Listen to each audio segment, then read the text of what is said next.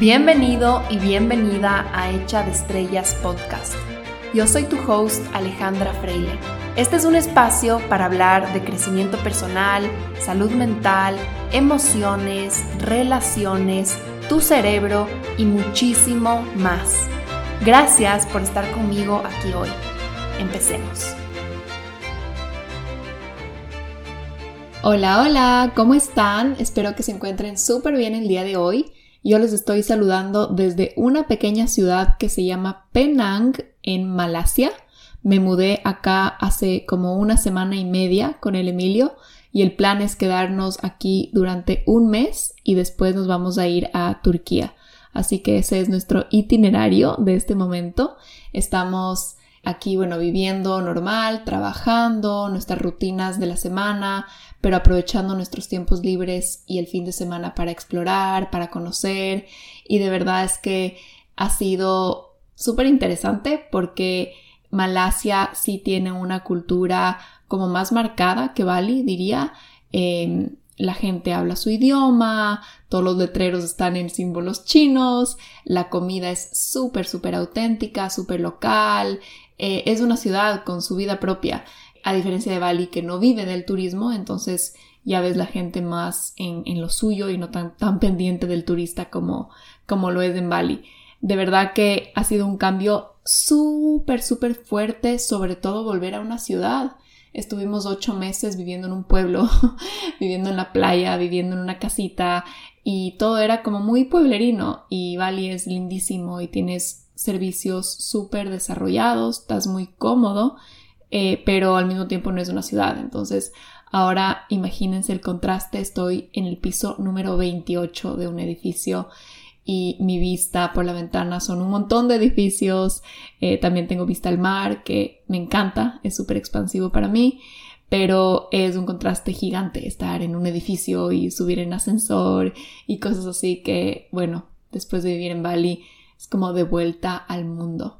También me ha gustado mucho que acá se puede sentir o de cierta manera vivir y aprender de la historia del lugar. Hay museos, hay casas antiguas, hay mansiones antiguas y tú puedes ir y visitar estos sitios y recibir un tour guiado por un historiador o algo así que te va explicando eh, cómo fue la historia, ¿no? Como cuando uno va a una ciudad al centro y te explican y te cuentan sobre la familia no sé cuánto y después vino la otra familia y le recompraron la casa y los cuadros y los, el arte y todo lo demás. Eh, a lo que estamos acostumbrados usualmente cuando vamos, me imagino, a ciudades de Europa o incluso en el centro de las ciudades latinoamericanas, pero aquí es eso eh, junto con la experiencia asiática, que la historia de acá para mí es tan diferente, tan nueva. Yo de verdad soy muy ignorante en, en la historia de la mayoría de estos países. Ni siquiera sabía eh, Malasia, colonia, de qué país había sido. Eh, no sabía nada en realidad. Entonces fue súper chévere aprender un poco de este lugar estos días y espero seguir aprendiendo más y tener más de estas experiencias culturales y también seguir probando comida deliciosa, súper diferente. Hay un montón de cosas aquí que no reconozco. Vas al supermercado y hay una sección entera, un pasillo entero de cosas coreanas, hay un pasillo entero de cosas japonesas, hay un pasillo entero de cosas eh, de la India y eso es súper común para ellos porque hay muchas personas de esos países viviendo aquí, entonces a ellos les gusta encontrar sus, sus cosas. Y yo no les puedo explicar la cantidad de cosas raras que hay ahí, o sea, no identificas nada. O sea, para empezar, porque las, las letras no son letras, son como símbolos, no puedes entender nada, pero aparte los paquetes, sabiendo la comida, dices, ¿qué es esto? O sea, de verdad es algo que nunca he visto en mi vida, no tengo idea qué podría saber. Y por ahí me aventuré a comprar un par de salsas y, vamos probando así como poco a poco las cosas. Ese es el pequeño update de donde estoy ahora. Eh, como les contaba, solo nos vamos a quedar acá un mes. Es al final un pequeño pasito en nuestro camino. Ya nos vamos como acercando un poquito más a Occidente porque Bali queda más lejos, queda más al sur y Malasia es como que ya vamos subiendo un poco. Siento que vamos como que escalando de regreso. El plan es después irnos a Turquía, como les decía, y en realidad ahorita no hay mucho más plan que eso. Eh, les contaba el episodio anterior que he aprendido que no podemos hacer muchos planes porque cambian todo el rato y, y demás. Entonces ahorita estamos bastante como una etapa a la vez. Sabemos, tenemos pasajes para ir a Turquía, sabemos que vamos a estar ahí. Ya tengo visto un sitio para quedarnos por la primera semana. Eh, no vamos a coger ahora más tiempo porque ya hemos cometido el error de llegar a un sitio con, por ejemplo, una casa para un mes o para dos meses y después nos damos cuenta que no estamos tan bien ubicados de barrio o algo así y nos toca cambiar todo y es un relajo. Entonces, ahora cogí solo para una semana y esa semana ver cómo le sentimos, ver un poco el feeling de la ciudad, ver cuánto tiempo nos queremos quedar y en qué zona y así seguir moviéndonos adelante. También otro de nuestros planes, que este sí tiene que suceder, es que queremos ir a Ecuador a comienzos del próximo año. Entonces, eh, sí nos conviene ya estar como más cerca y queremos ir por algunos temas familiares, algunos trámites legales, de visas, eh, pasaporte que se nos caduca, chequeos médicos, que siempre es bueno tener ahí tu, doctor de toda la vida ya queremos ir al dentista, algunas cosas así que, que estamos como looking forward a hacer. Entonces, lo más probable es que iremos a Ecuador en un par de meses después de Turquía, durante quizás unas 3, 4 semanas de Ecuador y después de eso, no sé a dónde nos vamos. Creo, o sea, yo quiero, quiero creer y, y quiero, quisiera que me encante Turquía y quisiera que sea posible y que sea un, un lindo lugar para vivir porque realmente nos llama un montón la atención estar ahí una etapa. Pero si es que no es Turquía, creemos lo más probable es que sea Portugal o España. Así que veamos si es que nuestros planes se dan.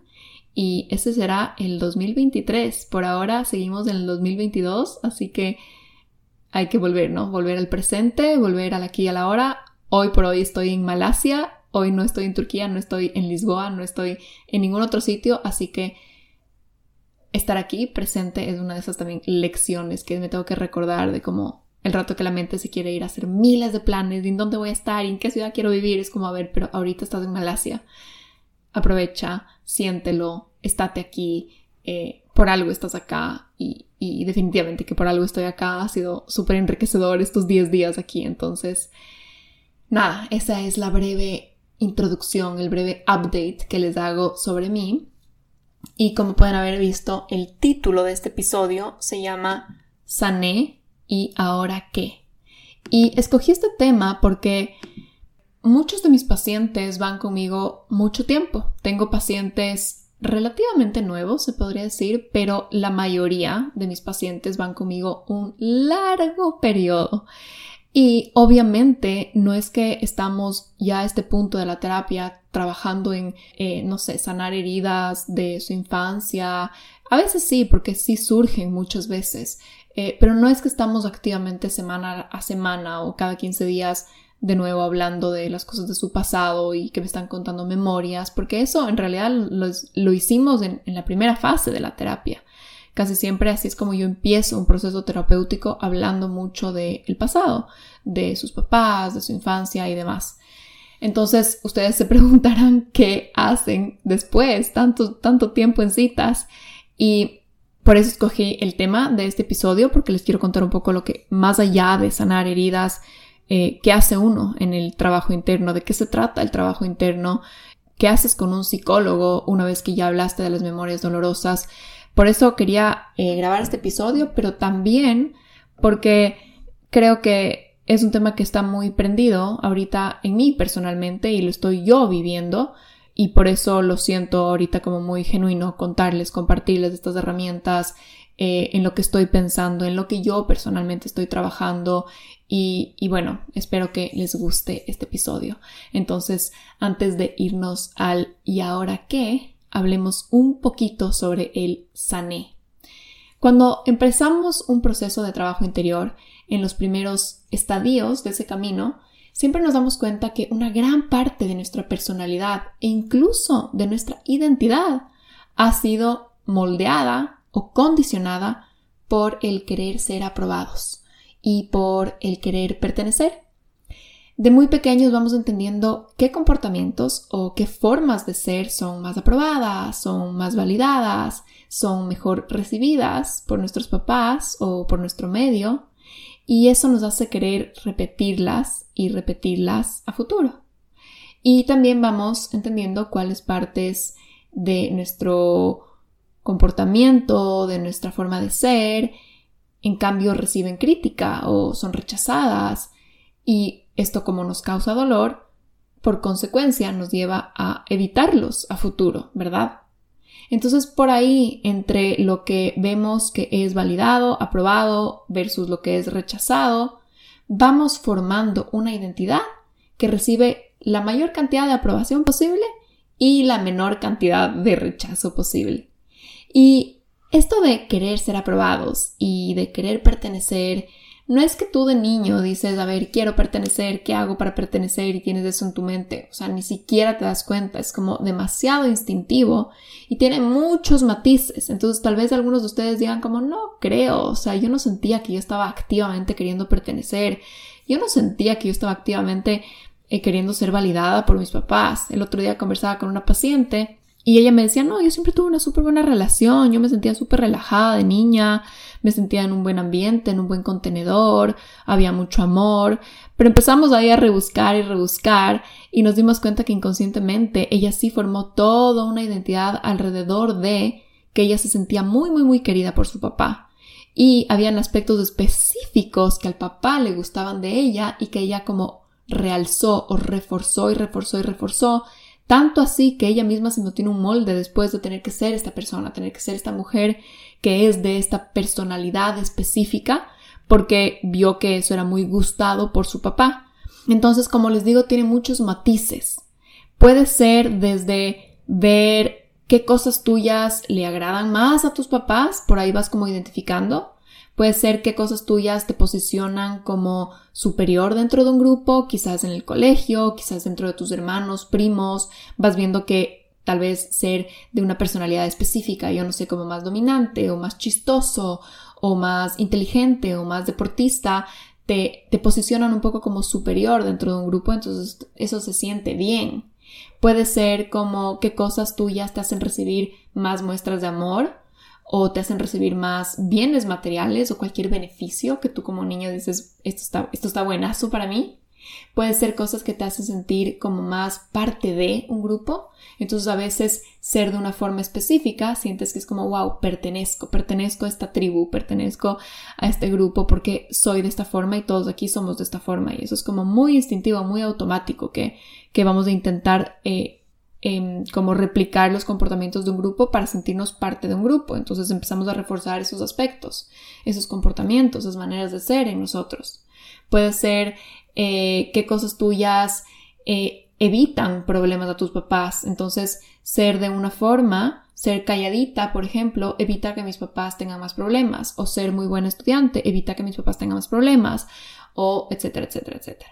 Puede ser tal vez qué cosas tuyas traen alegría, traen paz, traen orgullo en tu familia. Entonces tú ves que cuando tú ayudas mucho en tu casa, le traes paz a tu mamá entonces después creas toda una identidad en siempre estar arreglando las cosas de tu casa y siempre estar responsabilizándote porque todo esté en orden y tal vez eh, te cuesta irte de tu casa, te cuesta irte de vacaciones, te cuesta relajarte, te cuesta sentarte a ver una película porque sientes que siempre tienes que estar, yo que sé, arreglando la casa, porque eso en algún momento le trae paz a tu mamá, por ejemplo.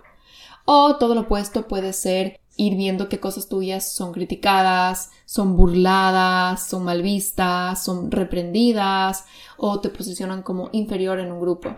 Entonces, en los primeros años de nuestra vida, somos como esponjitas, que aprendemos de todo lo que vemos y escuchamos y experimentamos en carne propia y estamos siempre archivando toda la información relevante para saber cómo pertenecer y cómo adaptarnos al entorno en el que nacimos.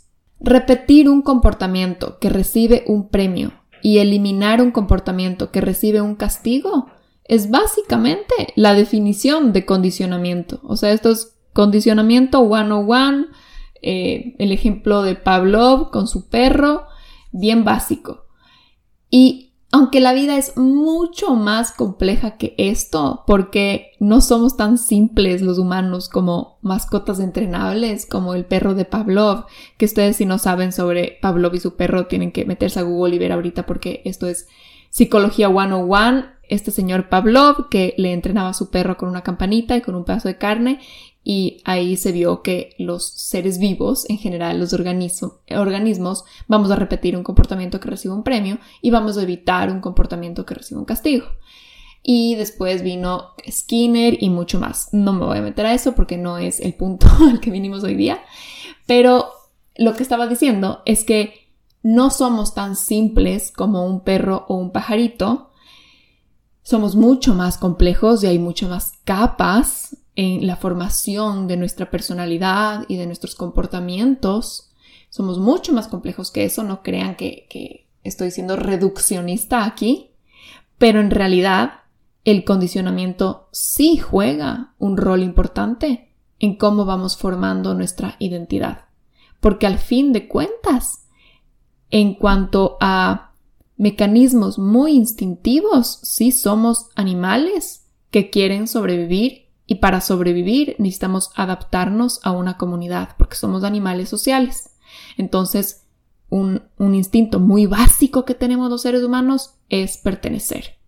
Entonces, para pertenecer, o sea, porque queremos pertenecer, es un premio, se registra como un premio en nuestro cerebro el recibir una aprobación, el recibir una validación, el recibir un buen comentario, el recibir algo de alguien se registra como un premio químicamente, como, como la carne al perro, que, que lo registra como un premio. Nosotros registramos como un premio todas las aprobaciones sociales porque sí es instintivo, sí es adaptativo para un ser humano sobrevivir.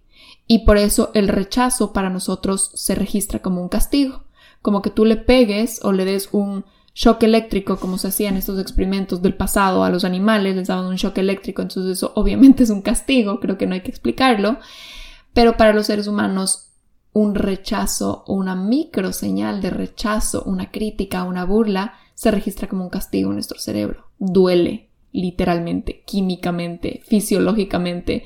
En tu cerebro es como el dolor. Eso ya lo hemos hablado muchas veces en este podcast.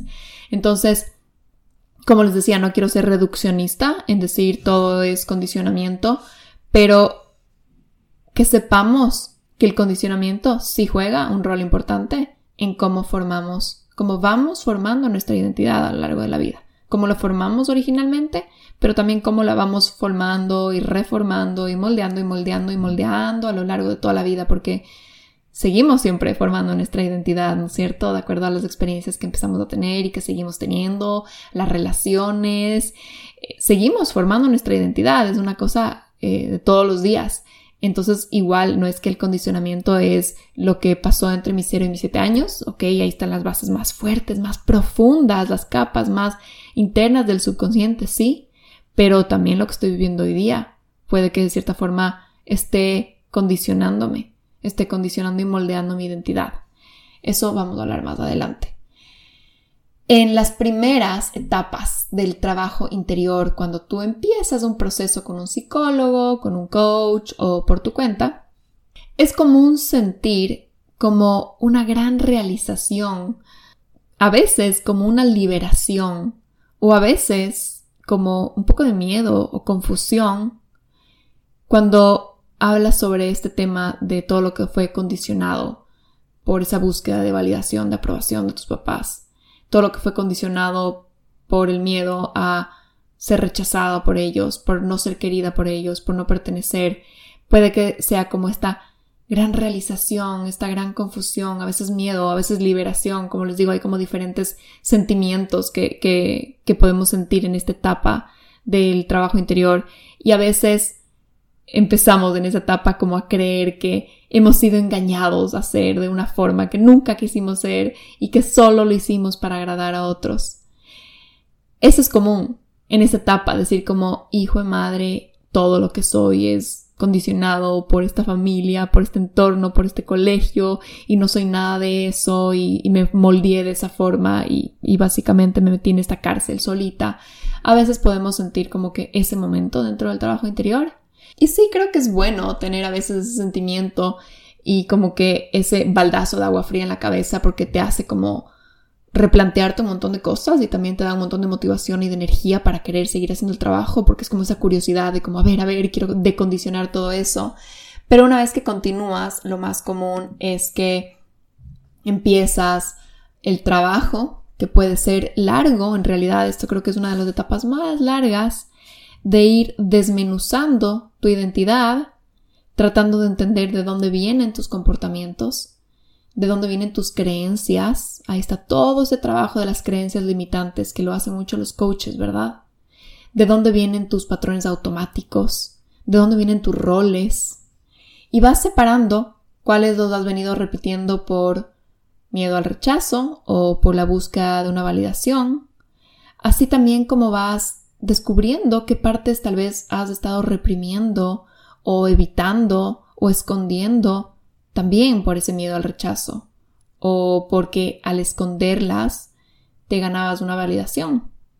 Y en ese proceso se intenta cernir, más o menos. Yo me imagino como que pasas todo por un cernidor y vas como destilando o vas escogiendo con pinzas eh, las formas de ser tuyas que sí son muy tuyas, que sí son auténticas, que sí te nacen orgánicamente y que sí se alinean con tus valores o que sí se alinean con lo que tú quieres para tu vida o la forma en que tú quisieras vivir tu vida y se van como escogiendo esas partes de ti en ese cernidor para que puedas construir una vida desde ahí y no desde el condicionamiento. Entonces ese es el, primer proceso del, del, trabajo interno, el primer paso, ese, ese cernidor que vas viendo, ok, que vino, de dónde vino y vas como separando. Y yo sé que esto suena simple, fácil en palabras, suena clarito, suena como que, esto va a ser un proceso en que pasamos por el cernidor, escogemos las piezas y formamos desde ahí una identidad mucho más auténtica. Suena simple, pero no lo es. Porque en la mayoría de casos hay un overlap. Un overlap es una superposición no sé si saben qué es esta palabra porque en español suena un poco rara, pero como cuando un papel está encima de otro en una esquinita o hay como dos piezas en que están una sobre otra, entonces hay un área que se comparten, ¿verdad? Puede haber un overlap entre tu esencia auténtica y lo que recibe validación externa. Pueden haber partes de tu personalidad que sí vienen de tu ausencia eh, auténtica, pero que también ya fueron como usadas dentro de el condicionamiento para recibir validación. Entonces a veces puede ser confuso saber qué hacer con un aspecto tuyo que lo sientes propio, pero que simultáneamente sientes que tal vez ha sido fuertemente explotado en busca de pertenecer. Es como si lo hubieras tal vez prostituido para un beneficio a tal punto que ya no sabes si es que es tu autenticidad.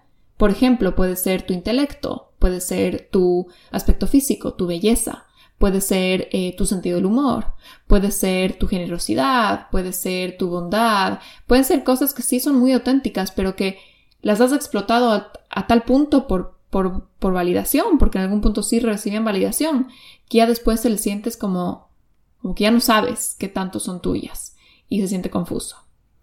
Los aspectos de ti que se fortalecieron porque recibieron validación. O sea, imagínate, algo que, algo de ti que se fortaleció porque recibió validación, entonces lo seguiste repitiendo y repitiendo y repitiendo tanto que se, se hizo súper fuerte, en algún punto sí te nació orgánicamente de tu autenticidad, sí te nació de ti.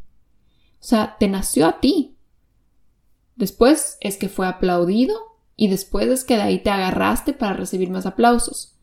Pero quizás eso que te aplaudieron igual era algo muy tuyo, muy propio.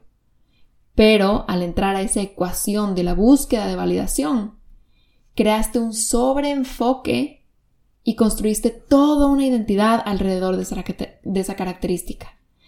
Eh, a veces hablamos de la sobrecompensación. Entonces, yo no me sentía amada, yo no me sentía que pertenecía, pero sentía que pertenecía un poquito cuando hacía tal cosa, entonces hago una sobrecompensación y empiezo a exagerar en esa cosa, o empiezo como a sobreenfocarme en una característica y creo toda una identidad alrededor de esa característica.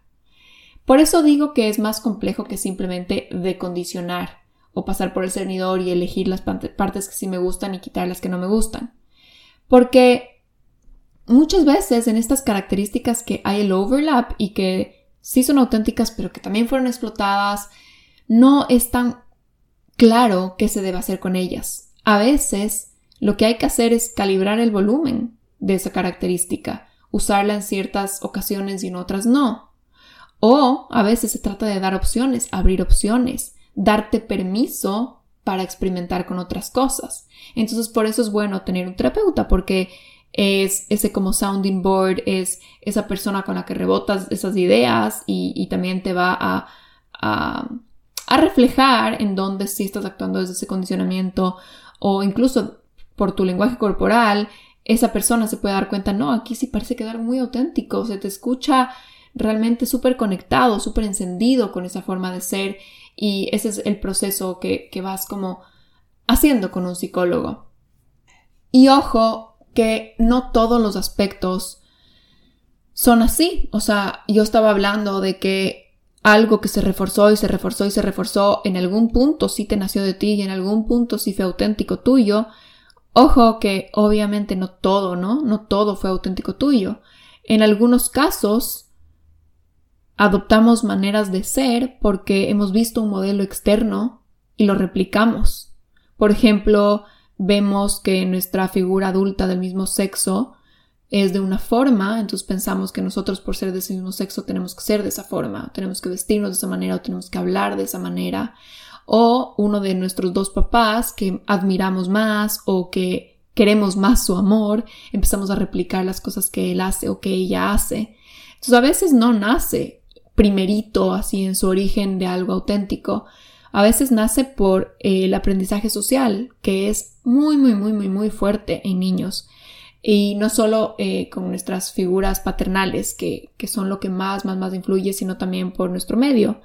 Eh, vemos nuestros hermanos como son, si tenemos un hermano mayor es súper común que repliquemos cosas, formas de ser de ese hermano y pensemos que eso es, eso es lo mejor porque ese hermano recibe aplausos o recibe amor y es como, bueno, pues si le funciona a él, yo también lo voy a hacer. O eh, vemos en la tele comportamientos que son aplaudidos, que son eh, bien vistos. Entonces, no todos nacen así como genuinamente, originalmente de ti. Em, también hay comportamientos que no solo los, los vemos, digamos, socialmente y los, los adquirimos automáticamente por aprendizaje social, sino que son como frontalmente impuestos en nosotros a través de educación o a través de que alguien literalmente nos dice tienes que ser así.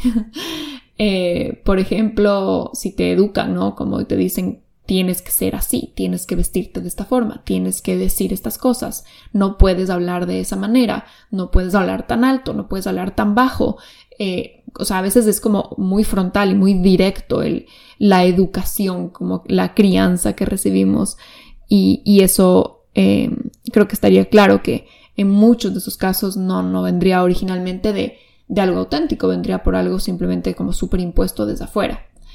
Pero volviendo al caso en donde sí hay ese overlap y estábamos hablando de cómo es algo que yo sí tengo auténticamente, pero también fue tan, tan, tan aplaudido que ya se volvió explotado, explotado por mí.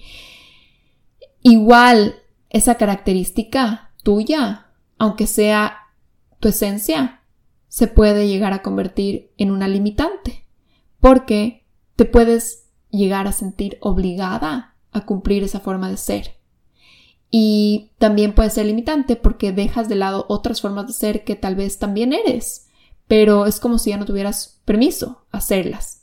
Por ejemplo, imagínense una persona que auténticamente es muy servicial, imagínense un, niño o una niña que es muy eh, como empático, sensible de los otros y es muy servicial y tal vez su entorno le aplaudió mucho eso y empezaron a decir esa narrativa de eh, por ejemplo, la, la Mari siempre es tan linda, siempre está atenta a los otros, siempre cuida a sus hermanos, muy servicial, siempre les está eh, protegiendo y, y bueno, escucha la querida Mari estas historias, estas narrativas y como todo el mundo le encanta que ella sea así, le dicen qué divina, qué amorosa, qué perfecta, que yo quisiera tener una hija así.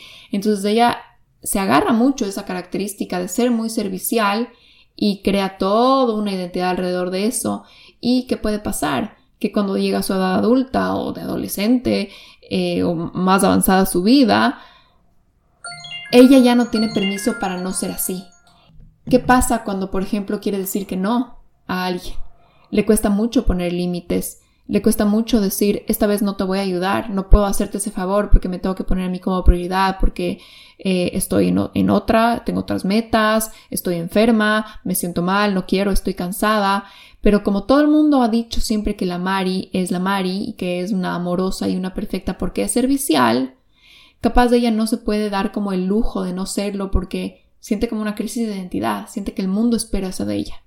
O por ejemplo, una persona, digamos que se llame Juana, que Juana es muy disciplinada, Juana es eh, muy intelectual, muy académica, siempre entrega todas las tareas a tiempo y todos los profesores le aplauden y le dicen, qué bestia es que eres la alumna ideal, perfecta y todos los tíos y parientes le dicen Qué increíble, yo quisiera una hija como tú, tan disciplinada, tan buena estudiante, tan eh, intelectual, todo lo demás. Entonces, ella también puede llegar a una edad adulta en donde tal vez un día no quiere ser la que entrega todos los entregables del trabajo, pero es que perfectamente impecables y al día y al minuto exacto y sin una coma de más, porque tal vez en algún momento eso no es su prioridad de vida. Tal vez su prioridad de vida es otra y ella quisiera entregar un trabajo que esté bien hecho, pero que no esté impecable, pulido a la última coma, pero ella ya no se puede permitir a sí misma ya no ser esa mujer súper disciplinada porque le halagaron tanto por eso. Muchas veces esas características auténticas pueden ser como muy manipuladas por el condicionamiento y podemos caer en pensar como eso viene mucho del condicionamiento, es así no soy yo y puede ser un poco confuso Puede ser confuso saber eso, soy, eso es mío o no, de dónde viene este patrón, por qué me estoy sintiendo así, por qué me tengo que forzar a ser así. Y justamente el trabajo interno, el proceso de sanación, es un proceso de conciliar lo auténtico con lo condicionado. Me encanta la palabra conciliar, porque no estás diciendo hay una lucha, hay una guerra, hay que votar eso, hay que olvidarse de eso, hay que pelearse con eso, hay que rechazar eso. Conciliar dice que las cosas pueden coexistir y la palabra conciliar a mí me hace mucho acuerdo como al perdón, como a un abrazo, como a algo que se disuelve en algo. Entonces, cuando uno concilia lo auténtico con lo condicionado, puede reelegir desde la libertad desde el deseo, desde tus valores, a esas características que son genuinamente tuyas. No se trata de rechazar lo condicionado, porque entonces tú también estás jugando ahí el juego de rechazar partes de ti. Se trata de bajarle la presión a ser de una manera y simultáneamente abrir permisos para ser de otras maneras que tal vez nunca tuviste la oportunidad de ser. En el trabajo interno lo que se hace es entender de dónde vienen las cosas y con esa conciencia dejar ir algunas, con esa conciencia transformar algunas, con esa conciencia honrar algunas, con esa conciencia reelegir algunas. Y el trabajo interno es trabajo, porque es un acto, es un verbo constante de sacarte de el motor del miedo, o sea, de sacarte a ti mismo, de estar andando desde el motor, desde el eje que es el miedo, por ejemplo, miedo al rechazo, y posicionar, o sea, el acto de sacar de ahí y posicionar tu centro, tu motor, en la conciencia, en la confianza, en el amor, en la libertad, que es la elección, el poder de elijo esto, elijo esto y quiero esto y no porque me dijeron que tengo que ser así, pero tampoco porque me dijeron que tengo que ser así, entonces ya no quiero ser así. Sino justamente desde el elijo ser así, porque viene desde mi yo, porque es eh, una forma positiva para el mundo que quiero crear, porque está alineado a mis valores, porque creo que está bien, etcétera, etcétera. Muchos aspectos de ti sí se desechan y sí se dejan ir porque te traen dolor, otros se religen, como decía, pero muchas veces en una diferente intensidad, en como otro tono, en, otro, en otra frecuencia. Ya no con ese frenesí de forzado, tengo que ser y tengo que ser así 100% de las veces porque si no, no estoy siendo yo y el mundo va a pensar que ya fallé. Y habrán otros aspectos de ti, nuevos, que se te concede el permiso de sacarlos a la luz, de sacarlos a flote luego de años de años de que quedaron en un cajón. Y eso lo vamos a hablar más adelante, porque en ese sané mis heridas y ahora qué, el y ahora qué, Después se trata de empezar a activar y hay maneras y hay estrategias para activar aspectos de ti como si fuera el ADN, como hay genes que nunca se activaron, puedes activar partes de ti internas, de tu alma, que ahí tiene tu alma, que viven en ti, que viven en tu corazón, que incluso pueden vivir en tu ADN. Hay maneras para activar eso, porque tal vez nunca te diste antes el permiso para activarlos, el tiempo para activarlos, porque tu entorno no eh, promovía que los actives o tal vez activamente reprimía que tú lo hagas. Entonces, en, el, en el, y ahora qué, el, el y después de que sané y ahora qué, se trata un poco de eso, de ir activando estos nuevos aspectos de ti, porque ahora ya no hay un, una negación a hacerlos, ahora ya no hay un castigo a hacerlos. Pero antes de irnos a eso, solo quiero mencionar que en realidad es súper importante entender que el condicionamiento no es el enemigo. O sea, no es que yo soy una víctima del condicionamiento y el condicionamiento es un victimario y es una cosa horrible que nos pasa a los seres humanos y nos saca de nuestra autenticidad y nos hace robots de buscar validación externa. No. En realidad, el condicionamiento es una forma inteligentísima que un individuo utiliza para sobrevivir dentro de un grupo. Es un mecanismo de adaptación y es inteligencia evolutiva. Yo no sé si es que este término existe, pero así lo veo yo. es inteligencia evolutiva. Ocurre de niños, pero nos va a ocurrir toda la vida. No podemos apagar nuestro instinto de adaptación y pensar que hay un momento en donde vamos a ser 100% producto de nuestra más pura esencia. Porque a la final sí vivimos en un medio, sí vivimos en un mundo, sí vivimos en una sociedad, dentro de una familia, dentro de un grupo social, y la influencia de afuera sí nos va a moldear. Y eso es completamente funcional.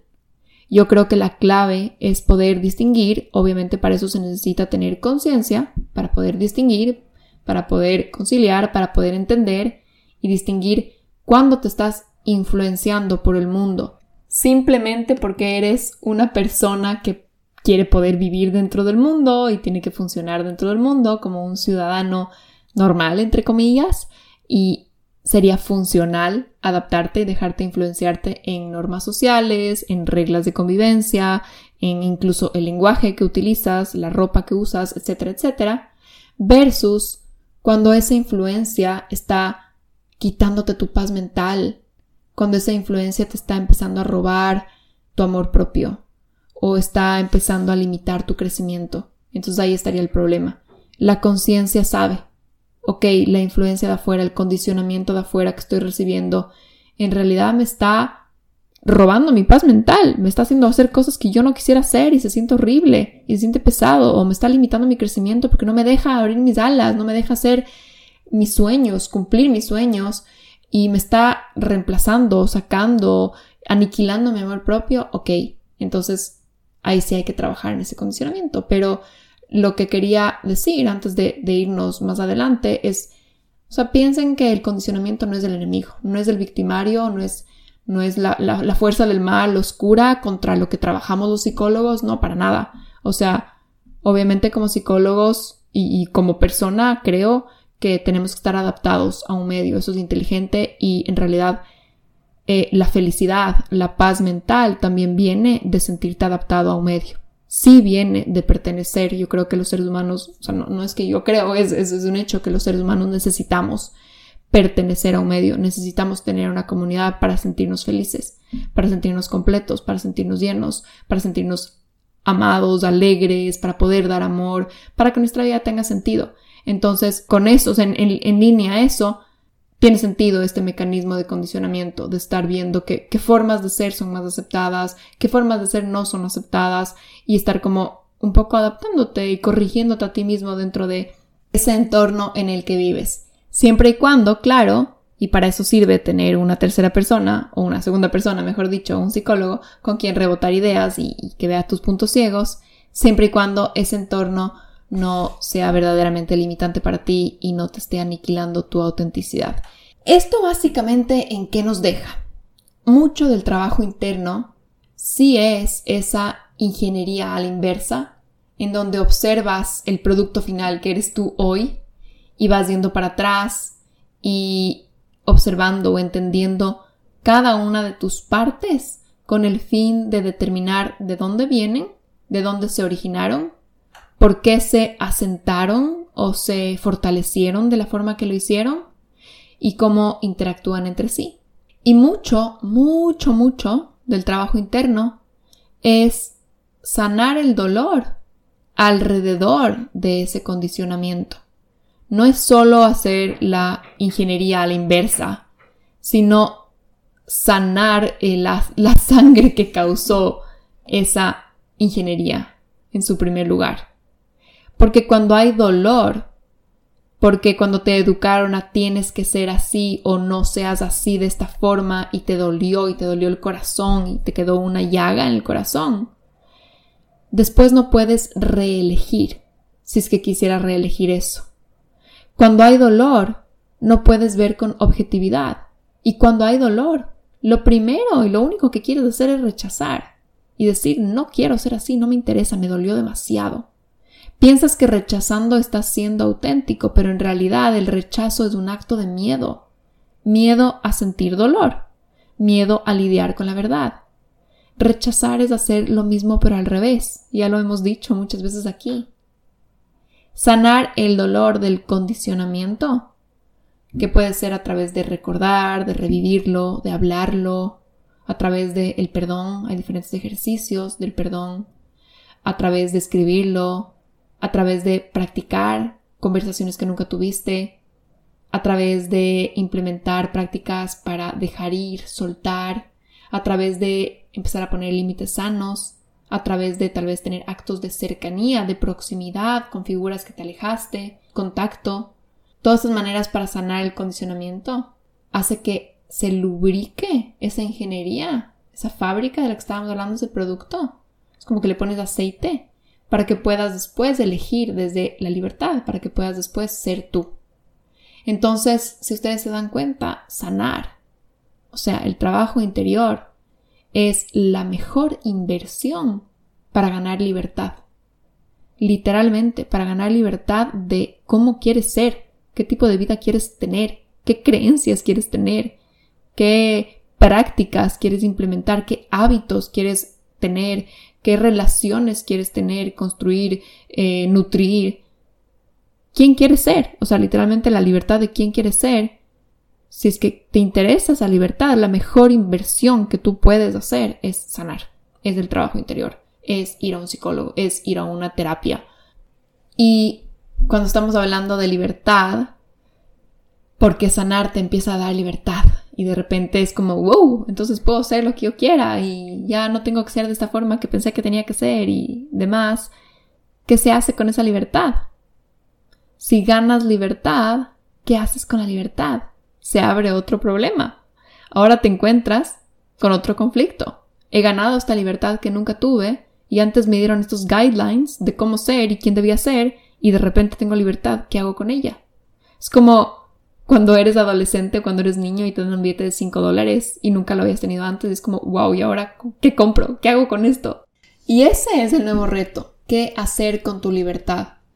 Porque liberarte de las guidelines, de las líneas guías, significa justamente eso, ya no tener esas líneas que te dicen pinta aquí.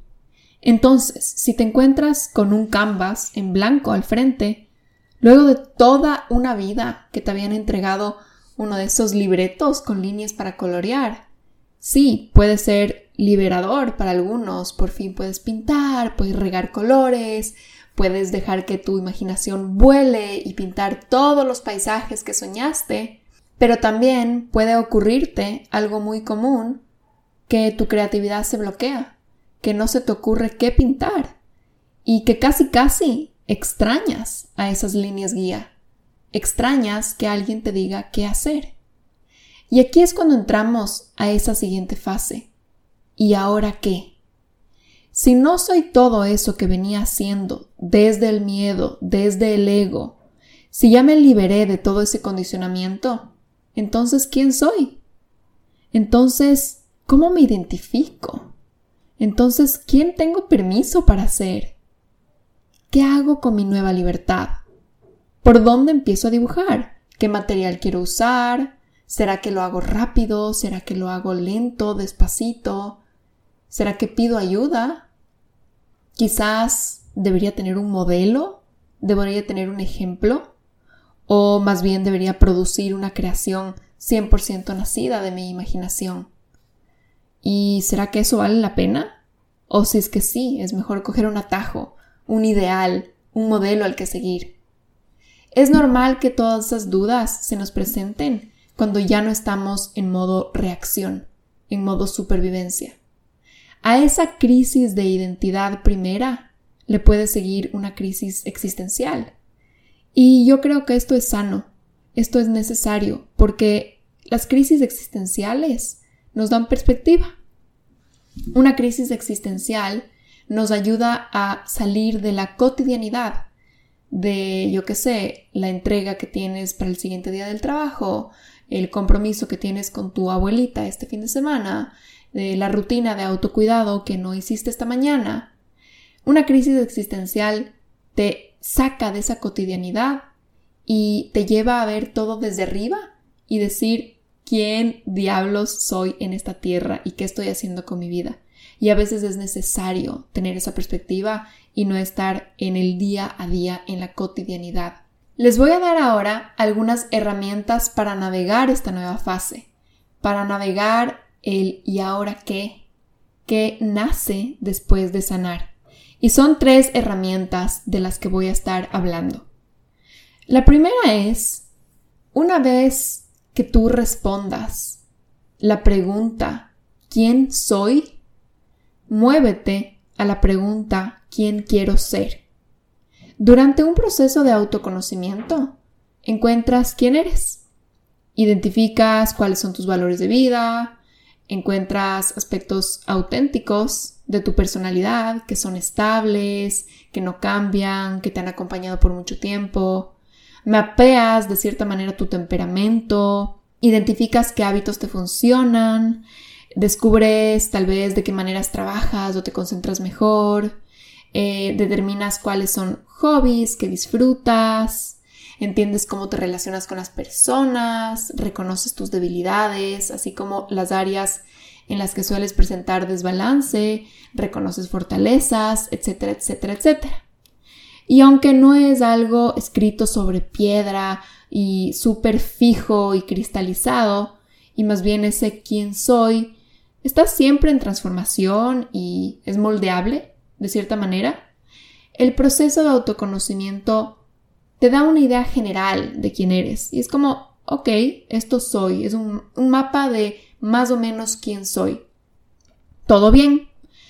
Un error que yo encuentro es que a veces nos podemos quedar por demasiado tiempo en esa pregunta ¿quién soy?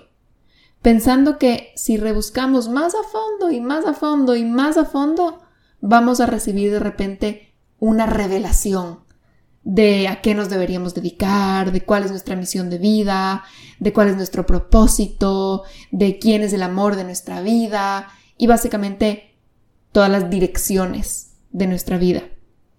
¿Y a qué me refiero? Está bien explorar quién eres, es necesario. Hay muchas herramientas increíbles que te ayudan a descubrirte y a entenderte a ti mismo o a ti misma. Y creo que estos ejercicios, por poner un ejemplo, el ejercicio de determinar tus valores no negociables de vida. Si es que lo han hecho conmigo en este podcast, ya saben que lo llamamos el cianotipo del yo. Creo que es el primer episodio, me parece. Esos ejercicios son necesarios para que te puedas ver como un yo, para que sepas quién eres. Pero en muchos casos he visto personas que se vuelven adictas a esta búsqueda, pensando que ahí está la dirección de su futuro. Por ejemplo, digamos que yo hago ese ejercicio del cianotipo del yo, de descubrir cuáles son mis valores o mis pilares de vida. Y descubro haciendo ese ejercicio que son las relaciones humanas, la cultura, la pasión y la generosidad. Quizás tengo un buen mapa de qué estilo de vida o qué profesión podría ser muy gratificante para mí y podría encaminarme desde ahí a decidir ser chef o a ser organizadora de eventos culturales o a ser activista de una minoría. Ya teniendo una idea general de quién soy, el resto está en mi voluntad, está en mi libre albedrío, está en mis manos está en mi poder por ejecutar y por crear. Algunas personas dirían, no, esto no es suficiente, estos cuatro valores no me dicen nada. Yo necesito otro ejercicio, necesito un ejercicio de autoconocimiento más profundo. Quiero uno que me diga qué hacer. No me basta con mis valores de vida, yo quiero saber si es que lo más alineado es ser organizadora de eventos de networking en un museo o si es que es tener un negocio digital de recetas del mundo. Entonces se enfrascan en que habrá una herramienta en que les diga qué es lo más alineado. Habrá alguien, un psíquico, un lector de cartas, alguien que les va a decir esto es lo mejor para ti. Y empiezan en una búsqueda por una respuesta, en realidad por una fuente externa, que no solo les diga exactamente quiénes son, casi que con cada detalle y cada arruga, pero que les digan qué tienen que hacer y en qué se tienen que convertir. Y es por eso que algunas personas caen en una búsqueda sin fin de estas estrategias, que puede ser leerse las cartas, leerse las manos, eh, utilizar el Human Design, la carta astral, los ángeles y demás. Y yo no tengo nada en contra de estas herramientas me parece que pueden ser de mucho aporte para conocerte a ti mismo, para descubrir el mapa de quién eres, pero no necesariamente es el lugar en donde vas a recibir respuestas de qué hacer. Incluso yo diría, es riesgoso si es que estás yendo estas herramientas en búsqueda de una respuesta de en quién te quieres convertir. Ahí lo que vas a obtener puede ser un mapa de quién tú eres, una confirmación de quién tú eres, pero no una dirección hacia qué deberías hacer. Nadie te va a decir qué hacer, nadie te va a determinar y dibujar tu futuro. Y si es que estás esperando que alguien de afuera te diga qué hacer, por más de que este sea un ángel, estás cayendo en el mismo problema original del condicionamiento. ¿Te estás tú solito quitando tu libre albedrío? ¿Estás desempoderándote? ¿Estás entregando el timón de tu vida a alguien más? y esperando que decida por ti. Estas herramientas, a mi forma de ver, te pueden dar luces para conocer qué opciones están más alineadas contigo, para determinar tus fortalezas o para observar en qué áreas estás en desbalance, pero no son un set de instrucciones de cómo vivir tu vida. Ese set de instrucciones no existe. Y si lo estás buscando o si estás esperando que te llegue, te estás poniendo en posición de víctima. Te estás quitando a ti misma tu libertad y tu poder de creación. Entonces, una vez que ya tienes una idea general de quién soy, una vez que ya has usado algunas de estas herramientas quizás, o tal vez por tu cuenta ya has reflexionado quién eres, con tus fortalezas, valores y demás, es momento de pasar a la pregunta ¿quién quiero ser? Sí hay una predisposición en ti a ser de una forma. Y yo creo que sí hay que jugar las cartas de acuerdo a nuestras fortalezas. Pero no hay que enfrascarnos en que tenemos una misión y solo una en esta vida. Y si es que no la encontramos a esa misión exacta, casi con día y hora y descripción así, pero perfecta, entonces nada tiene sentido. En realidad, tener un mapa general de quién eres es más que suficiente como tierra fértil para decidir qué quieres hacer con tu vida, decidir quién quieres ser. Y con decir quién quieres ser, yo no me refiero a cambiar tu autenticidad o querer manipularte a hacer algo diferente, sino me refiero a, ok, ¿qué carrera quiero construir? ¿Qué tipo de jefa quiero ser? ¿Qué tipo de empleada quiero ser? ¿Qué tipo de emprendedor quiero ser? ¿Qué tipo de pareja quiero ser? ¿Qué tipo de hija quiero ser? ¿Qué tipo de amiga? ¿Qué tipo de mamá quiero ser? ¿Qué tipo de ciudadano quiero ser? ¿Qué quiero dejar en este mundo? ¿Qué quiero construir? ¿En qué metas me quiero enfocar? ¿Qué sueños quiero ver manifestados? Las respuestas que uno obtiene de la pregunta ¿quién soy? te permiten verte tal y como eres, te permiten comprenderte y así poder aceptarte, abrazarte, amarte de la forma única e irrepetible que tú eres. Y esto es hermoso. Pero las respuestas que uno obtiene de la pregunta ¿quién quiero ser?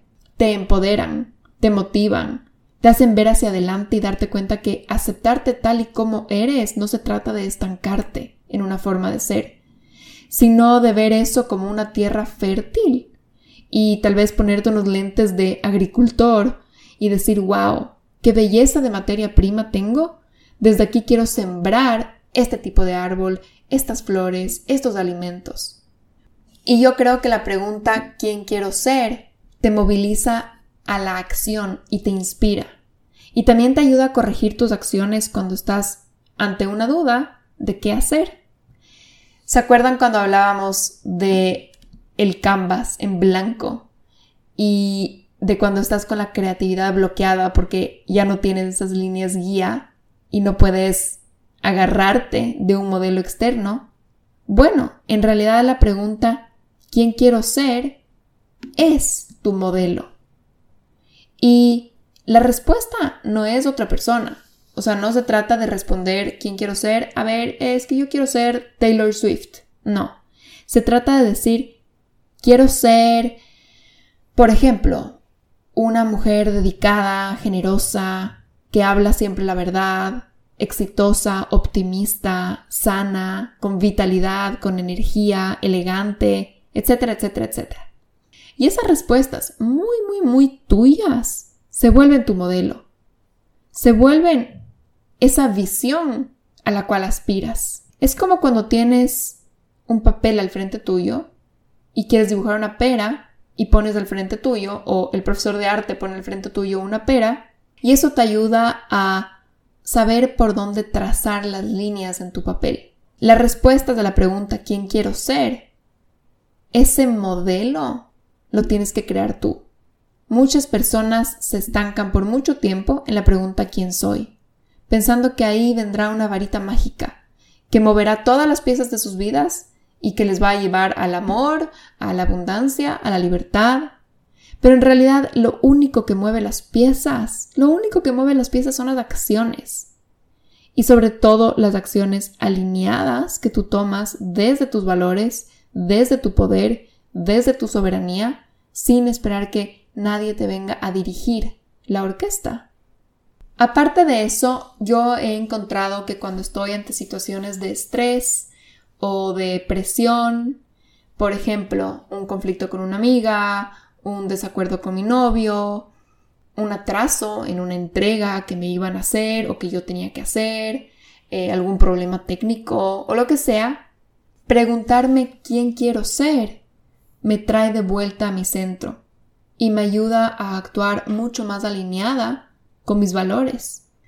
Y no solo me refiero a esos valores que es como quién soy, bueno, soy estos valores, sino también a esos que uno elige y dices quiero vivir acorde a estos valores. Eso es un acto constante. No se trata de decir ya son mi mapa de quién soy, sino es, ok, tengo que vivir en línea con estos valores para que eso sea una realidad, para ser fiel a quién soy, ¿verdad? Porque si no, es como que ya tengo una respuesta, pero estoy viviendo otra forma, no tiene sentido haber hecho esa exploración.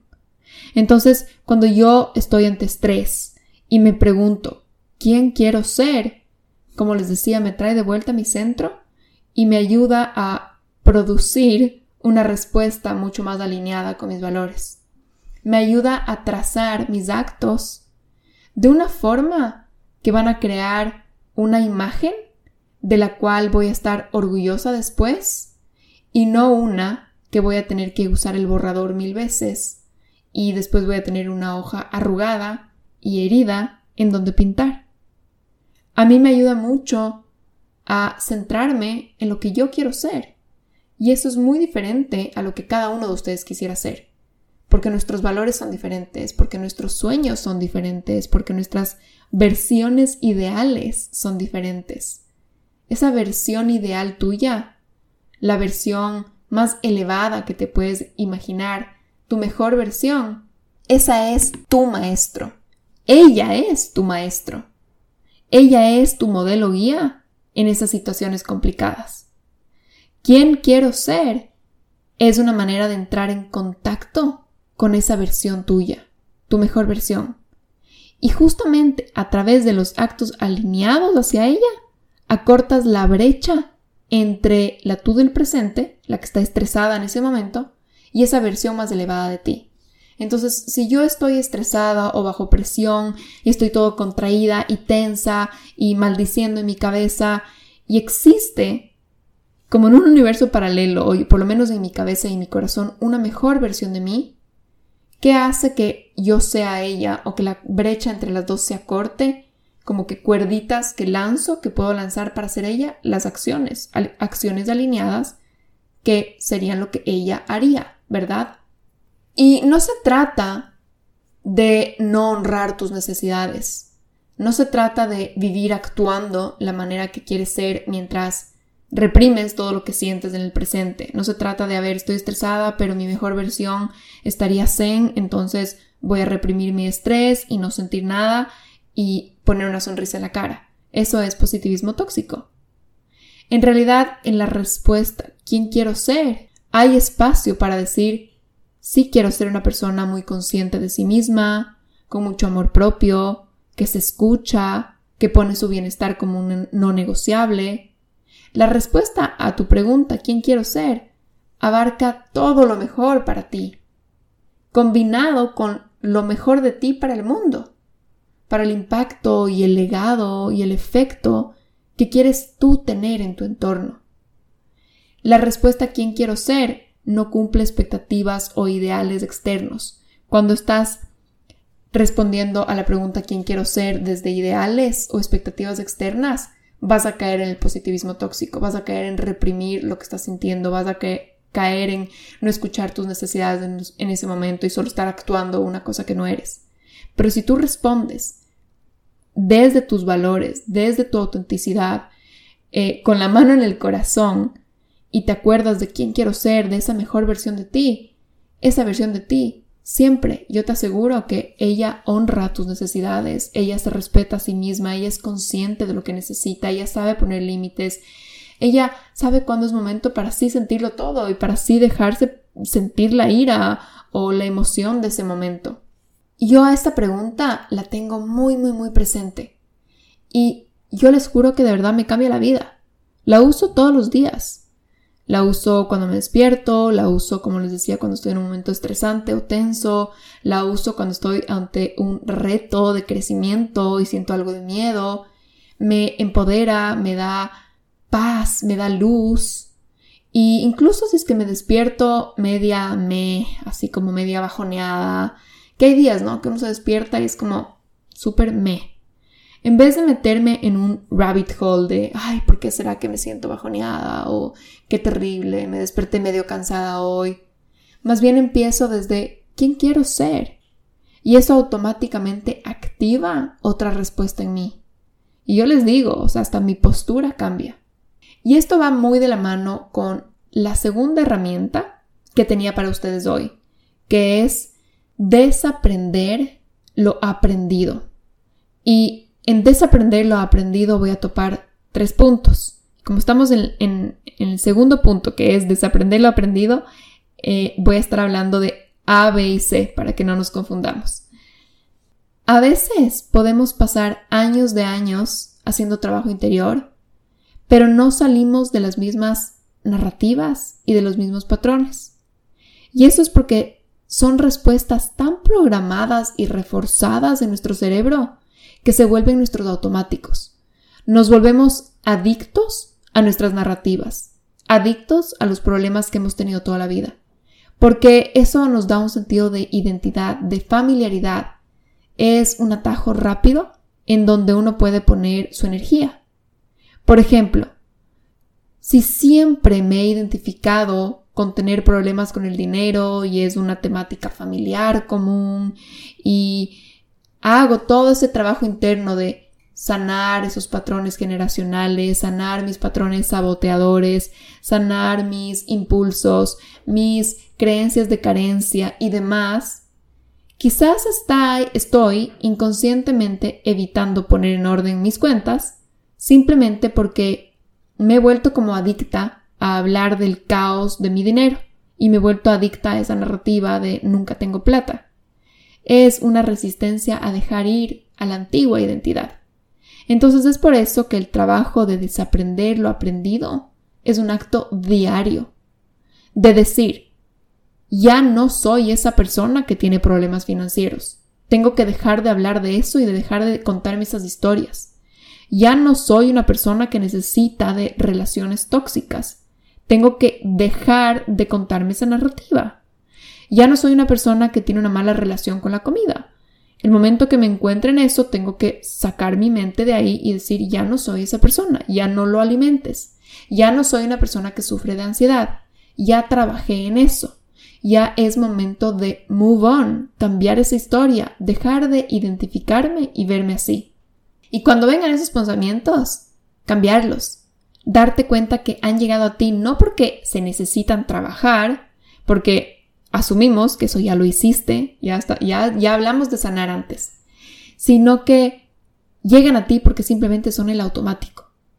Es como una persona que se opera los ojos. Quizás los primeros días lo primero que hace al despertarse es ponerse los lentes, es un automático. Pero ya no necesita los lentes, ya atravesó un proceso intenso e intencional para curar su visión. Entonces ya puede move on de los lentes. Y esto es importantísimo, porque al cerebro le encanta frecuentar los mismos barrios. Mover tu pensamiento a otro camino si es que no has trabajado en ese camino, puede ser un escape, puede ser positivismo tóxico. Pero mover tu pensamiento a otro camino, si es que ya has trabajado todo lo que había que trabajar en esas memorias y en todo lo que compone ese camino, es del acto alineado, es un acto sabio, es una decisión acertada. Porque hay momentos en que sí, lo necesario es crear un nuevo camino y recordarse intencionalmente todos los días de que hay que ir por esa nueva vía y no por la antigua y automática. Aparte de eso, acordémonos que las vías que más fuertemente grabadas se quedan en nuestro cerebro son las que nacieron del miedo, para protegerse de un peligro. Cuando hay trauma, sea pequeñito, sea un micro trauma, sea un trauma mediano o si es que es un trauma grande, el cerebro va a dejar bien, bien, bien grabada y reforzada esa vía de protección y de defensa para que no vuelva a pasar. Entonces, por más de que ya sanes el trauma, de que ya perdones, de que ya no lo sientas como un trigger, por más de que ya no te cause dolor, por más de que ya te sientas a salvo cuando estés hablando de esos temas, por más de que ya no te paralices, de todas maneras, en tu cerebro, el camino mejor pavimentado reforzado, iluminado, va a ser el que se creó como defensa a ese trauma. Entonces te vas automáticamente a encontrar una y otra vez a ti misma frecuentando ese camino. Por más de que conscientemente ya no sientas miedo ni sientas que necesitas huir del trauma. En esos casos, de nuevo, es donde hay que coger las maletas y movernos al nuevo camino, con intención, respirar y decir, ok, me voy por la otra vía. Ya no me voy por la carretera del miedo, esta vez me voy por la carretera de la confianza, la de la seguridad, la de la conexión, por la carretera que estoy creando. Y quizás tengo que crear una nueva carretera, empecemos por ahí, ¿no? Quizás hay que poner unos nuevos ladrillos, unos nuevos bloques, quizás hay que imaginarnos qué tipo de camino puede existir. Y eso lo vamos a hablar un poquito más adelante. Ahora me quiero ir al punto B de desaprender lo aprendido. El trabajo interno no solo es sanar lo que nos pasó, ¿verdad? Es también un acto diario de limpiar y limpiar y limpiar todas las creencias y las narrativas que escuchamos a diario en la calle, en las conversaciones familiares, en las noticias, que no están alineadas con lo que hemos elegido creer para nuestras vidas. Todo lo que no vibra en la frecuencia que tú quieres sujetar en tu vida. Siempre estamos recibiendo información. Yo me despierto y escucho cosas, veo cosas, salgo a la calle, entra mucha información a través de mis ojos, de mis oídos y siempre estamos registrando, nuestro cerebro siempre está registrando esa información. Entonces siempre estamos aprendiendo. Y mucha de la información es enriquecedora nos nutre, nos hace más cultos, más educados, más profundos, más conscientes, pero no toda. Hay información que no nos aporta, que lo único que nutre es nuestros miedos, nuestras dudas, nuestra ira. Entonces, así como aprendemos a diario, yo creo que debemos al final del día hacer una pequeña limpieza mental o emocional o energética de lo que entró a nuestro campo que no queremos guardarlo con nosotros. ¿Y qué podemos hacer para poder evaluar o para poder determinar qué información entró que tal vez no me está alimentando, no me está nutriendo? Lo que puedes hacer es escuchar a tu diálogo interno y cuestionarlo. Nuestra mente siempre empieza a jugar con la información nueva y empieza a hacer conversaciones internas o le surgen emociones y está como un poco manipulando, procesando esa información que entró a través de tu diálogo interno. Ahí vas a estar hablándote a ti misma o sintiendo cosas. Entonces la invitación aquí es que al final del día evalúen qué información está ahí como dando vueltas en su espacio mental o emocional y la cuestionen. Y se empiezan a cuestionar los pensamientos carentes, los pensamientos limitantes, los pensamientos del miedo, los pensamientos eh, de frustración, los pensamientos negativos en general que estén teniendo. Y no digo que los rechacen inmediatamente y digan como out fuera de aquí, porque no se trata meternos, no se trata de meternos en, en, cápsulas y no querer saber qué pasa con el mundo y decir, no, no me interesa esta noticia que está pasando, no quiero dañar mi campo energético o algo así.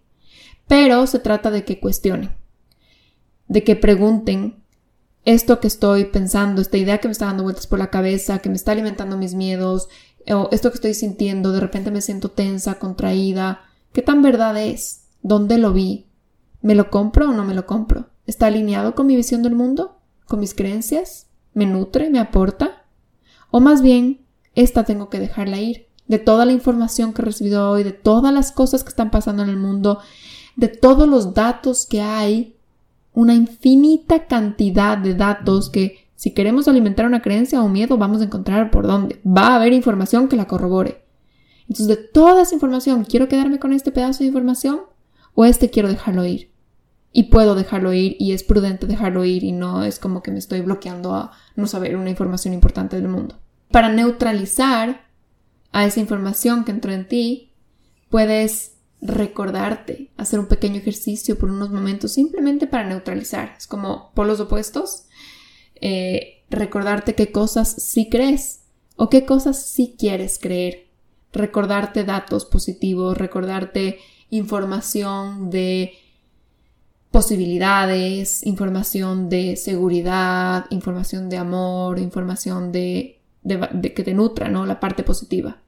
Enfocarte en la información que alimenta esa persona que tú quieres ser. Y ahora moviéndonos a la letra C y que va un poco en línea con lo que hablaba en el punto A, aprendemos que el mundo funciona de una manera y esa se vuelve nuestra normalidad. ¿Se acuerdan cuando decía, ok, es el camino que siempre he frecuentado, entonces no sé mm, el otro camino, no, no, no sé qué ladrillos poner? Entonces, a veces no solo se vuelve nuestra normalidad, sino que se vuelve nuestra única idea de cómo se hacen las cosas. En el cerebro, las cosas no las podemos eliminar, no podemos eliminar pedazos de información, no podemos poner control al, al supreme, no podemos eliminar un hábito, pero lo que sí podemos hacer es crear otro y usarlo más y más y más hasta que se vuelva más fuerte que el original. Entonces, si tenemos una forma de ver el mundo que decimos está ok, pero pienso que puede haber una forma más elevada de ver el mundo, solo que no sé cuál es, no sé cómo hacer esa vía, no sé qué ladrillos tengo que poner, o si es que tienes un hábito y dices, hmm, creo que quizás hay un hábito más saludable, solo que no sé cuál es, lo que tenemos que hacer es salir a ver qué opciones hay salir al mercado de los ladrillos y los bloques y decir, señores, enséñenme qué opciones tengo para construir nuevos caminos. Salir a ver ingenieros y arquitectos. Entonces, ¿qué significa eso? Tenemos que leer, tenemos que investigar, tenemos que explorar, tenemos que expandir nuestro intelecto, nuestra mente, nuestras experiencias sensoriales tenemos que llevar nuestra mente, nuestro cuerpo, nuestro corazón a lugares a donde no ha ido antes, a ver cosas que no ha visto antes, a escuchar cosas que no ha escuchado antes, a aprender cosas que no ha aprendido antes. Y aquí sí les quiero decir, porque me dirán dónde, y la típica herramienta es, bueno, en redes sociales hay un mundo de opciones. Yo les voy a decir que tengan un poco de cuidado con redes sociales, porque en realidad lo que pasa con el algoritmo hoy en día de redes sociales es que te enseña más de lo que tú ya crees. Te da más de lo que tú consumes. Ya sabemos eso, ¿no es cierto? Nos gusta un tema, buscamos ese tema y después todos los videos en YouTube son de ese tema. Entonces terminas confirmando y confirmando y confirmando un patrón o un hábito o una idea que ya tienes. Y te sesgas cada vez más a pensar que así es el mundo. Entonces, si, yo veo ahorita mi Instagram, si yo veo mi YouTube, yo digo, todo el mundo está pensando y hablando de esto.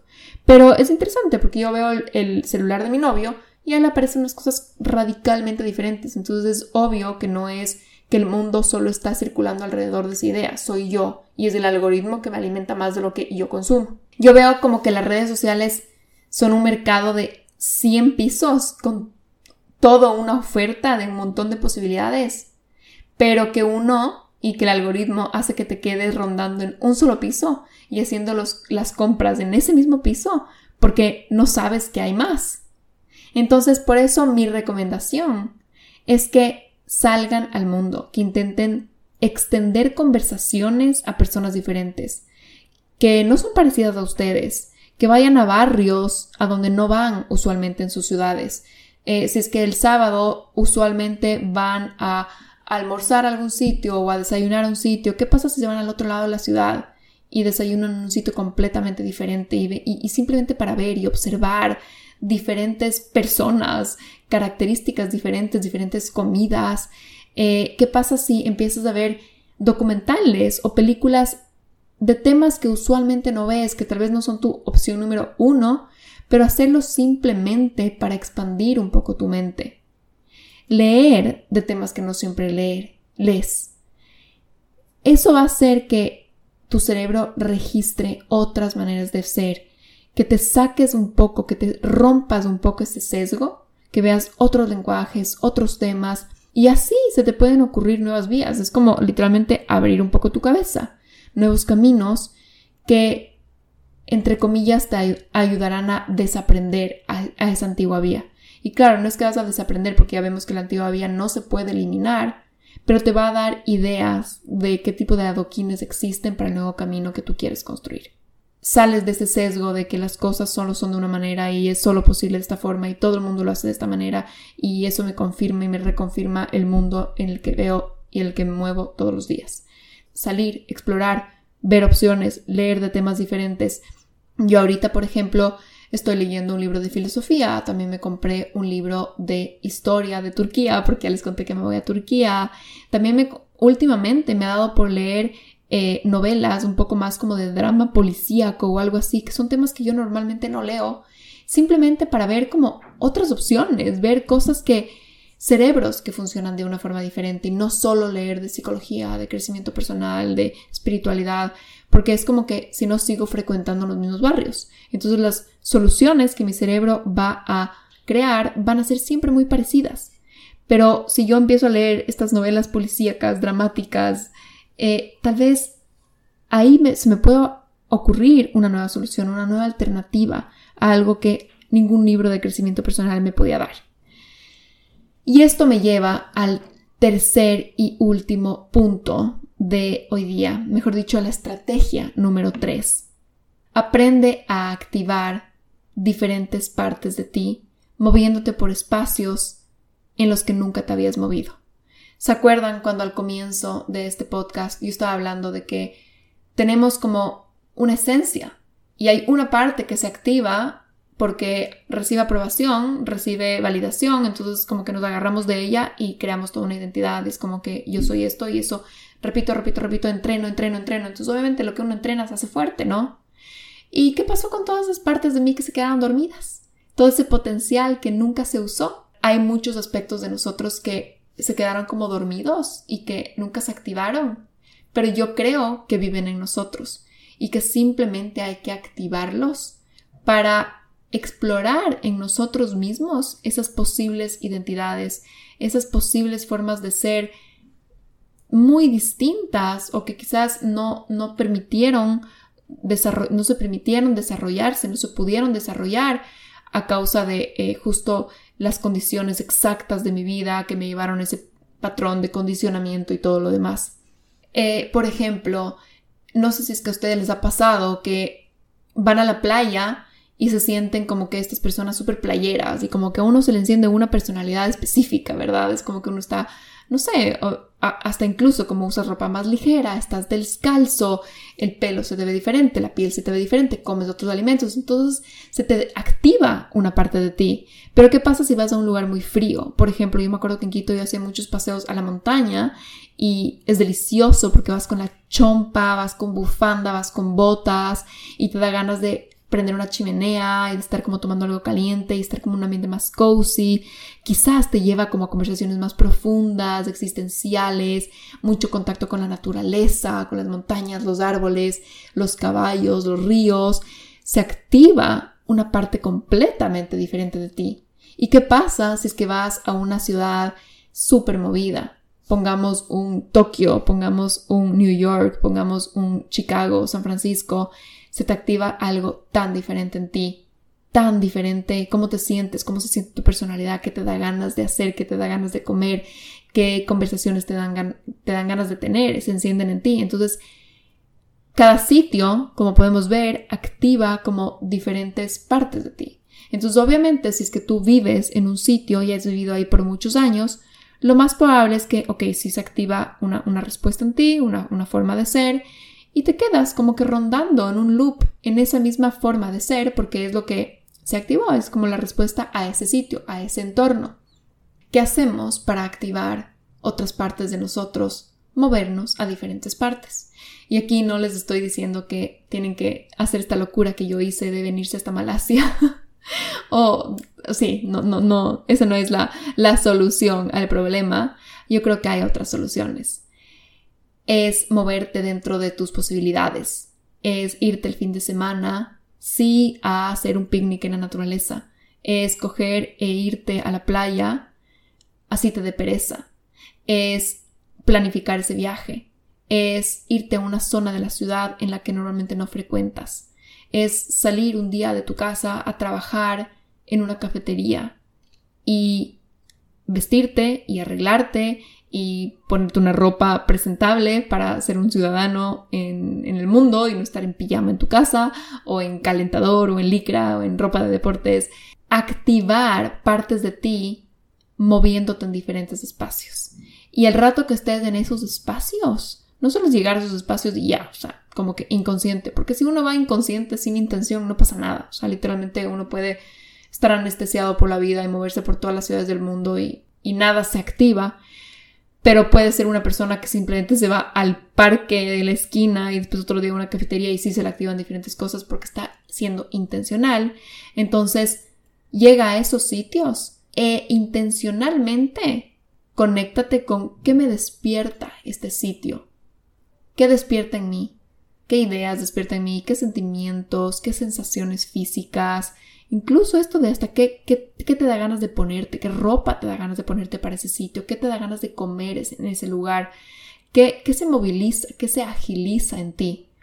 Y es impresionante cuando uno se conecta con esos aspectos. Yo he sentido un cambio drástico eh, desde que vine a Penang versus Bali, porque en Bali yo me di cuenta que para mí Bali tenía muchos estos códigos de vacaciones yo en mi cabeza tenía muy condicionada la idea de que estar en la playa, ver palmeras, estar en el calor, en la humedad, eh, en una casa como playera, para mí era como sinónimo de vacaciones, porque toda mi vida yo me fui de vacaciones a la playa. Y entonces en Bali lo que me estaba pasando es que me costaba muchísimo trabajar, me costaba muchísimo enfocarme en trabajo. Y no me refiero a mis pacientes, sino a ese trabajo de sentarte en la computadora como a producir. Y por ejemplo, en mis programas o algunas clases que yo estaba dando para otros programas de otras personas, lo que yo me demoraba en Quito, eh, digamos, dos días en hacer una clase, me estaba demorando siete días tal vez. O en un podcast que yo me demoraba, digamos, tres horas, yo me estaba demorando diez horas. Y cosas así que era como que mi mente está súper dispersa, ¿qué está pasando? Y yo me di cuenta ahí que ese sitio en mí activaba relajación, distracción, distensión, que es todo lo contrario a enfoque, a productividad. Y no lo juzgué y fue como, ok, tal vez esto es justo la medicina que yo necesito, pero fue tan interesante porque automáticamente cuando yo llegué a este departamento en Penang, como les decía, estoy en un piso número 28, tengo vista a otros edificios, estoy en una ciudad, el, el departamento es súper moderno, a diferencia de Bali, que normalmente las cosas son como más rústicas, más playeras, esto es como blanco todo y súper moderno y como edificio. Se activó en mí de repente un montón de como enfoque, productividad, ganas de trabajar, de vestirme de una forma diferente, hacer más cosas en el día, como que llenar mi día de más cosas y fue como, wow, las ciudades activan esto en mí. Y no es mejor o peor, simplemente es, y es como lo que se activa en mí. Y me parece a mí muy enriquecedor observar eso. Eh, les contaba al comiencito en el update que el fin de semana me fui a, hacer un tour. Bueno, no sé si les conté eso, pero creo que mencioné algo de eso que em, nos fuimos a visitar una mansión antigua de un señor chino que vino y tenía mucho dinero y construyó esta mansión y súper, súper antigua, tiene como 200 años y, y después como la fueron comprando otras personas, otras familias y después fue la Primera Guerra Mundial, después la Segunda Guerra Mundial y todo lo que pasó, la, la, la, la, la y había una guía, eh, una historiadora que nos dio la guía, que era una mujer increíble, o sea, la señora está espectacular, sabía demasiado, contaba súper bien la historia y estábamos así metidísimos en la película. Y se activó en mí todo ese como gusto por la historia y de ahí por eso me fui y me compré un libro de historia y un libro de filosofía y fue como qué delicia que es activar esas partes de uno que estaban dormidas por mucho tiempo. Con este punto quiero cerrar el podcast de hoy eh, que el trabajo interno, el crecimiento personal en realidad, porque esto ya no creo que es trabajo interno y trabajarte, sino que es parte del crecimiento personal es estar muy conscientes de hay partes de mí que están dormidas y eso está bien porque no siempre puede estar todo al 100% despierto. Ahorita tal vez partes de mí que se activan en Bali se durmieron un poco y así, pero acordarnos que hay muchas partes dentro de nosotros, hay muchos componentes dentro de nosotros. Entonces que para activar diferentes componentes tenemos que darnos un poco el, estímulo externo tenemos que movernos a diferentes ambientes, tenemos que movernos, tener diferentes conversaciones con diferentes personas. Si siempre converso con mis mismas tres amigas, si siempre converso con las mismas tres personas, con mi colega de trabajo, si siempre hago todos los días lo mismo, ¿cómo se van a activar diferentes partes de ti? Va a ser muy difícil. ¿Qué si esta vez vas al trabajo y hablas con el colega del trabajo que nunca hablas? ¿Y qué si le empiezas a preguntar de su vida y le preguntas qué películas le gustan ver a él? y si es que va al cine, si es que pide canguil o si es que come hot dog y yo qué sé, un poco de su pasado y se puede activar algo en ti. Es súper enriquecedor hablar con personas diferentes porque tú tienes algo de esa persona en ti. Si es que es una persona, vámonos un ejemplo súper drástico, si es que es una persona, un punquero, metalero, con los pelos parados y lleno de aretes y tatuajes, Digamos, eso es una persona súper diferente a mí, pero cuando yo hablo con una persona así, de verdad que se me activa una parte así. Se me activa esa parte rockera mía. Hablar con diferentes personas y moverte en diferentes espacios es enriquecedor para ti porque despierta partes en ti que ya viven y que simplemente no han sido reforzadas por el entorno en el que te estás moviendo. Eso es todo por hoy. Espero que este episodio les haya gustado. Terminó siendo súper largo, como siempre. Yo creo que mi problema es que tengo un tema en mente y después termino haciendo como una introducción de 25 mil años. y después de llegar al punto que quería desarrollar me demoro un montón, pero bueno, así soy. Y de lo que he escuchado de ustedes y de su feedback les gusta, les aporta, les entretiene, así que con eso yo me quedo contenta. Y espero que tengan un súper lindo día, una linda semana.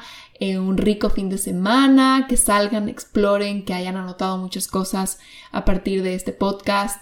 Y como siempre les digo, compartan este episodio a sus seres queridos, compartan mi podcast en sus redes sociales, en su WhatsApp, déjenme un review, déjenme unas estrellitas en Spotify o en Apple Podcasts y así en conjunto hacemos que esta información llegue a más personas.